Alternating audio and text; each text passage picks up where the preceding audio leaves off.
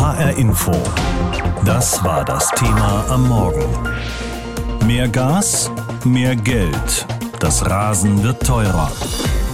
Ja, Rasern und Falschparkern geht es seit heute richtig an den Geldbeutel, denn heute tritt der neue Bußgeldkatalog in Kraft und der sieht saftige Strafen vor.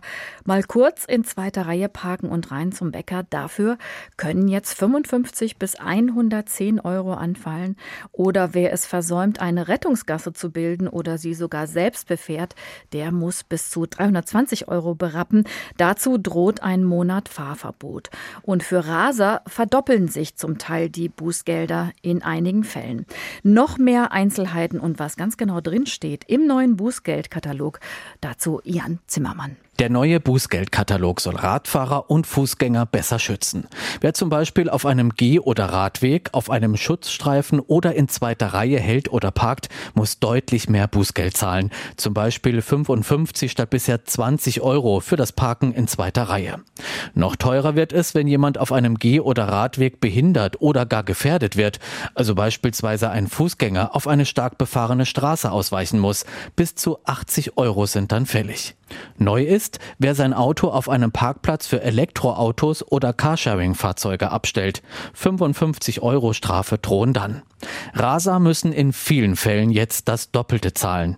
Innerorts, zum Beispiel 16 bis 20 Stundenkilometer zu schnell, kostet 70 Euro statt bisher 35. Wer außerhalb von Ortschaften 16 bis 20 Stundenkilometer zu schnell fährt, zahlt 60 statt bisher 30 Euro, wenn er erwischt wird. Und je schneller, desto teurer wird es. Punkte in Flensburg gibt es da noch obendrauf. Neu ist auch, wer keine Rettungsgasse bildet oder sie selbst befährt, um schneller voranzukommen, muss zum Bußgeld von bis zu 320 Euro auch noch mit einem Monat Fahrverbot rechnen. Der neue Bußgeldkatalog war eine schwierige Geburt. Mehrere Bundesländer wollten rasant schneller den Führerschein abnehmen. Damit hatten sie sich nach langen Verhandlungen mit dem Bund auch durchgesetzt. Doch dann wurden die neuen Regeln wegen eines Formfehlers gestoppt. Es folgte ein politischer Streit mit dem Ergebnis, dass die härteren Fahrverbotsregeln nun doch nicht kommen, stattdessen eben die höheren Bußgelder. Die bringen aber nur etwas, wenn die Verstöße auch entdeckt werden. So fordert die deutsche Verkehrswacht mehr Polizeikontrollen, insbesondere an Gefahrenstellen. Deutschlands Straßen sollen sicherer werden. Die Zahl der Verkehrstoten soll langfristig auf Null reduziert werden, so sagt es Vision Zero im vergangenen Jahr vom damaligen Verkehrsminister Andreas Steuer ausgerufen. Die Realität ist davon weit entfernt. Zwar sinkt die Zahl der Verkehrstoten kontinuierlich, aber im vergangenen Jahr waren es immer noch mehr als 2700 Menschen, die bei Straßenverkehrsunfällen ihr Leben verloren haben. 328.000 Personen wurden bei Verkehrsunfällen Unfällen verletzt. Heute tritt nun ein neuer Bußgeldkatalog in Kraft, der neben schärferen Strafen für Falschparker auch höhere Bußgelder für die Überschreitung der vorgeschriebenen Höchstgeschwindigkeit vorsieht. Wer zum Beispiel innerorts 20 kmh zu schnell fährt, zahlt ab heute 70 statt bisher 35 Euro. Eigentlich waren noch härtere Strafen wie ein vorübergehendes Fahrverbot geplant, das wurde aber wieder entschärft. Mit Siegfried Brockmann habe ich darüber gesprochen. Er ist Leiter der Unfallforschung der Versicherer. Meine erste Frage an ihn war, dienen die höheren Bußgelder aus Ihrer Sicht auch dazu, den Straßenverkehr wirklich sicherer zu machen? Ja, zum Teil natürlich klar. Also äh, gerade Geschwindigkeitsdelikte ähm, sind ja potenziell gefährdend, vor allen Dingen für Fußgänger und Radfahrer. Und das Gleiche gilt auch für Parkverstöße. Das hört sich immer so harmlos und kavalierhaft an. Aber tatsächlich ist es eben so, gerade wenn die auf dem Radweg, auf dem Radfahrstreifen stattfinden, gefährden sie halt akut. Und äh, natürlich werden höhere Bußgelder dazu beitragen, dass diese Delikte nicht mehr ganz so häufig vorkommen. Es ist ja manchmal gar nicht so einfach, sich an die Geschwindigkeitsbeschränkungen zu halten. Die zulässige Höchstgeschwindigkeit wechselt auf manchen Autobahnen alle paar Kilometer. Und an solchen Stellen, wo man dann plötzlich nur noch 100 oder 80 fahren darf, da stehen dann auch die Blitzer. Da kommen einem dann schon mal Zweifel, ob es mehr um Sicherheit oder mehr um die Einnahmen aus den Bußgeldern geht. Also zunächst mal war das ja auch genau äh, der Einwand gegen das Fahrverbot ab 20 km/h, dass man schon mal ein Schild übersehen kann und dann ist man sofort im Fahrverbot drin. Das leuchtet auch unmittelbar ein. Allerdings ist es eben so, die Polizei verdient selber ja überhaupt gar nichts daran. Also insofern dient das so oder so der Sicherheit und ich glaube, in den allermeisten Fällen ist das auch nur eine Schutzbehauptung, dass man sagt, man hätte das nicht gesehen. Denn inzwischen sind die Fahrzeuge ja auch so ausgestattet, dass man es zusätzlich zum Schild Schild auch noch im Fahrzeug eingeblendet bekommt, wie schnell man da fahren darf. Wie wichtig ist das eigentlich, sich an die Höchstgeschwindigkeit zu halten? Also wie abhängig ist die Schwere eines Verkehrsunfalls von der Geschwindigkeit des Autos? Nun muss man eins natürlich klar sagen, also die ähm, zulässige Höchstgeschwindigkeit ist nicht immer identisch mit der Geschwindigkeit, die man tatsächlich an einer bestimmten Stelle fahren sollte und darf. Denn tatsächlich muss man sich natürlich nach der Gefährdungslage richten. Ich mache mal ein Beispiel. Nehmen wir mal an, wir haben innerorts 50. Es stehen aber zwei kleine Kinder alleine am Straßenrand. Wenn sie da jetzt mit 50 vorbeibrettern, geht es natürlich auf keinen Fall. Da darf man nur 30 oder vielleicht sogar nur 20 fahren, um dann die Sicherheit zu gewährleisten. Und das ist eigentlich auch mein größter Einwand gegen äh, zu viel Polizeiaktionen äh, weil ich natürlich den Leuten nicht abgewöhnen darf, situativ zu entscheiden und nicht nur einfach auf die Schilder zu gucken. Mhm. Das Tempolimit von 130 auf Autobahnen wurde heftig diskutiert. Die FDP lehnt es radikal ab. Wie stehen Sie dazu? Also ich bin zu sehr Wissenschaftler, um jetzt einfach in dieses Horn zu blasen. Das heißt, also wenn wir jetzt mal Klimaaspekte rauslassen, für die ich nicht zuständig bin, ist es so, dass wir die Effekte eines Tempolimits auf die Sicherheit nicht genau einschätzen können. Was wir ähm, wissen ist, dass es irgendeinen Effekt haben wird, wenn und vor allen Dingen, wenn die Geschwindigkeiten zwischen den Fahrspuren nicht mehr so groß abweichen. Das heißt eine Homogenisierung des Verkehrs. Dazu brauche ich aber nicht zwingend 130, das kann auch 120, 140 oder auch 150 sein. Und das ist wissenschaftlich leider seit ganz, ganz vielen Jahren nicht mehr untersucht. Und deswegen habe ich eigentlich dafür plädiert, äh, lass uns doch nochmal einen Großversuch machen. Und vielleicht ist das ja auch in den Koalitionsverhandlungen etwas, äh, wo man sich auf dem Kompromisswege wenigstens hinbewegen könnte. Ist es nicht aus äh, unfalltechnischer Sicht sowieso sinnvoll, sich hauptsächlich auf den innerstädtischen Bereich zu konzentrieren mit Tempolimits für um die 30? Ja, das ist leider eben doch nicht so. Also gerade auf der Landstraße haben wir die meisten äh, Getöteten und äh, auch ähm, rund 350 Tote auf der Autobahn sollten uns ja nicht kalt lassen. Das heißt also, je höher die Geschwindigkeiten werden, umso höher natürlich auch äh, das Risiko für einen äh, tödlichen Unfall, jedenfalls für diejenigen, die im Auto sitzen. Für die ungeschützten Verkehrsteilnehmer, also Radfahrer und Fußgänger, das ist klar, ist der innerstädtische Bereich natürlich das größte Risiko und umso intensiver müssen wir uns darüber auch kümmern. Aber auch da ist natürlich Tempo 30 jetzt nicht der Königsweg, wenn Sie daran denken, dass die meisten Radfahrer getötet und schwer verletzt werden bei Abbiegeunfällen, mhm. bei denen die Geschwindigkeit äh, des Kraftfahrzeugs ja deutlich unter 30 km/h liegt, dann sieht man eben schon, dass auch da die Möglichkeiten natürlich begrenzt sind. Siegfried Brockmann, Leiter der Unfallforschung der Versicherer. Er sagt, die neuen höheren Bußgelder machen die Straßen ein bisschen sicherer. Überall Verschärfungen. Für Falschparker und Autofahrer, die die zulässige Höchstgeschwindigkeit überschreiten, wird es ab sofort deutlich teurer.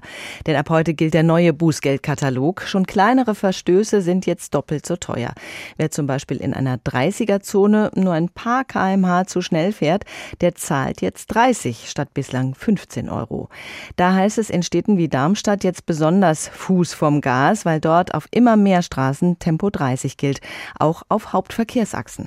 Die vierspurige Casinostraße ist eine der wichtigsten Pendlerstrecken in der Darmstädter Innenstadt. Seit März gilt dort 30 km/h Höchstgeschwindigkeit, tagsüber wie nachts. Gerade Radfahrer fühlen sich seither dort etwas sicherer. Für mich ist es angenehmer, weil ich arbeite hier in der Stadt und ich bin immer mit Fahrrad unterwegs. Ich fühle mich sicherer, auf jeden Fall.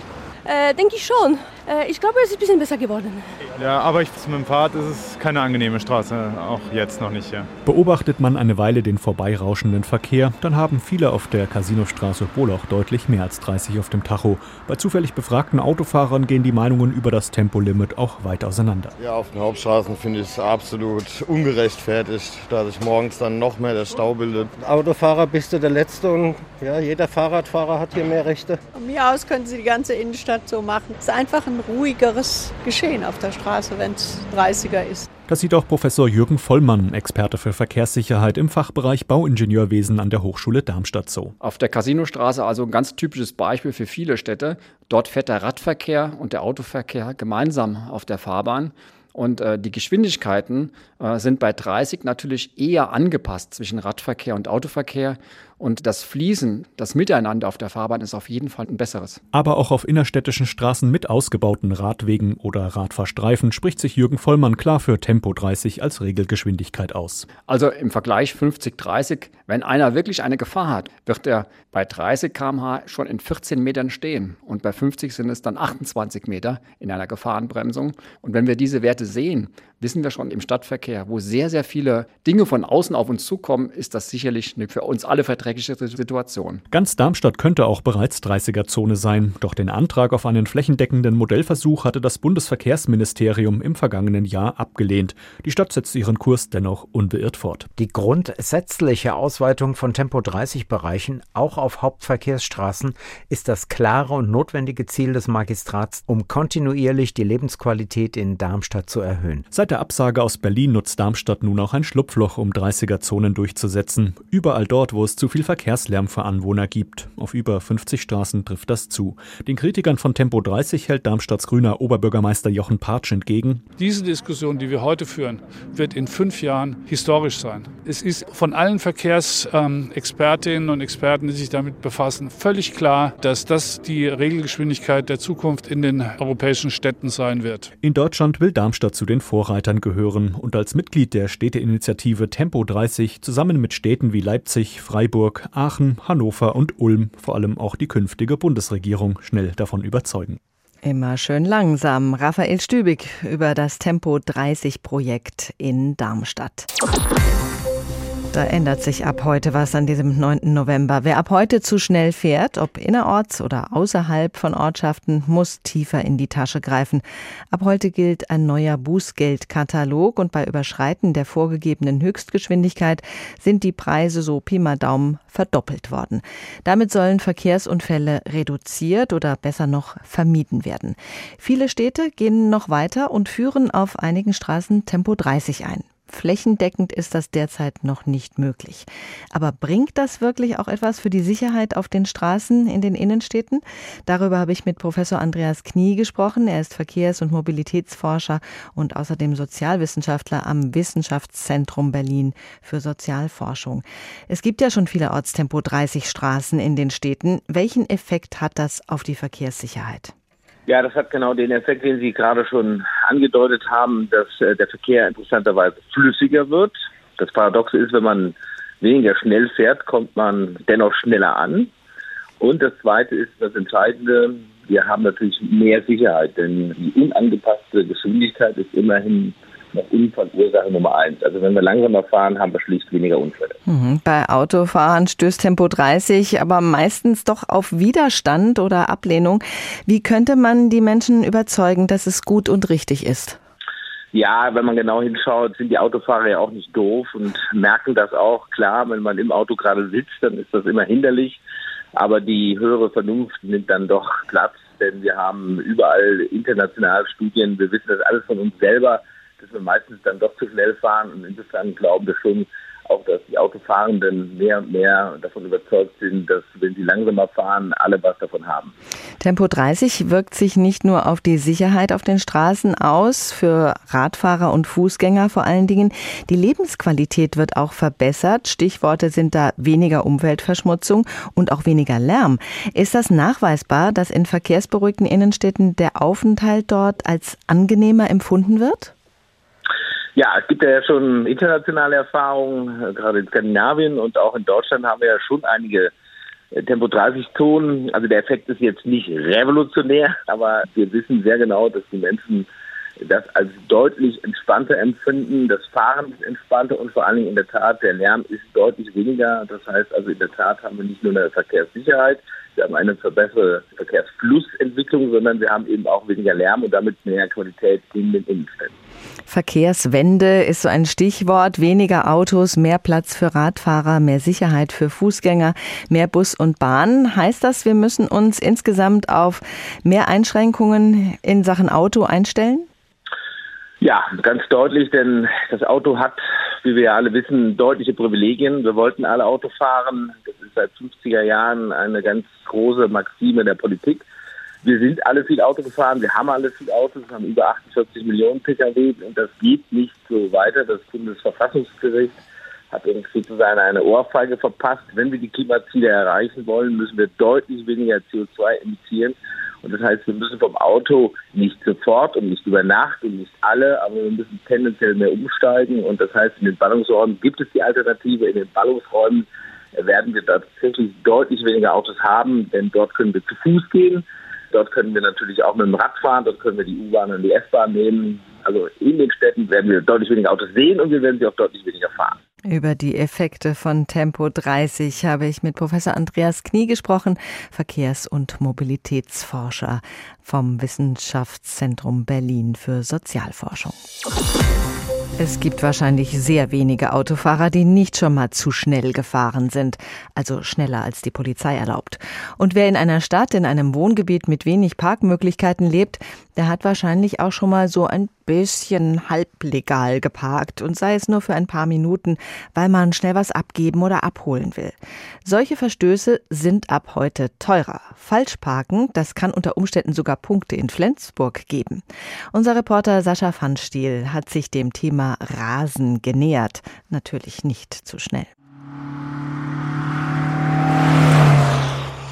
Wem der Gasfuß zu locker sitzt, für den wird's ab heute teurer. Mit dem neuen Bußgeldkatalog nämlich sind künftig auch bei geringen Verstößen schon saftige Beträge fällig. Wer bis zu 10 kmh im Ort zu schnell ist und erwischt wird, zahlt ab sofort schon 30 statt wie bisher 15 Euro Bußgeld.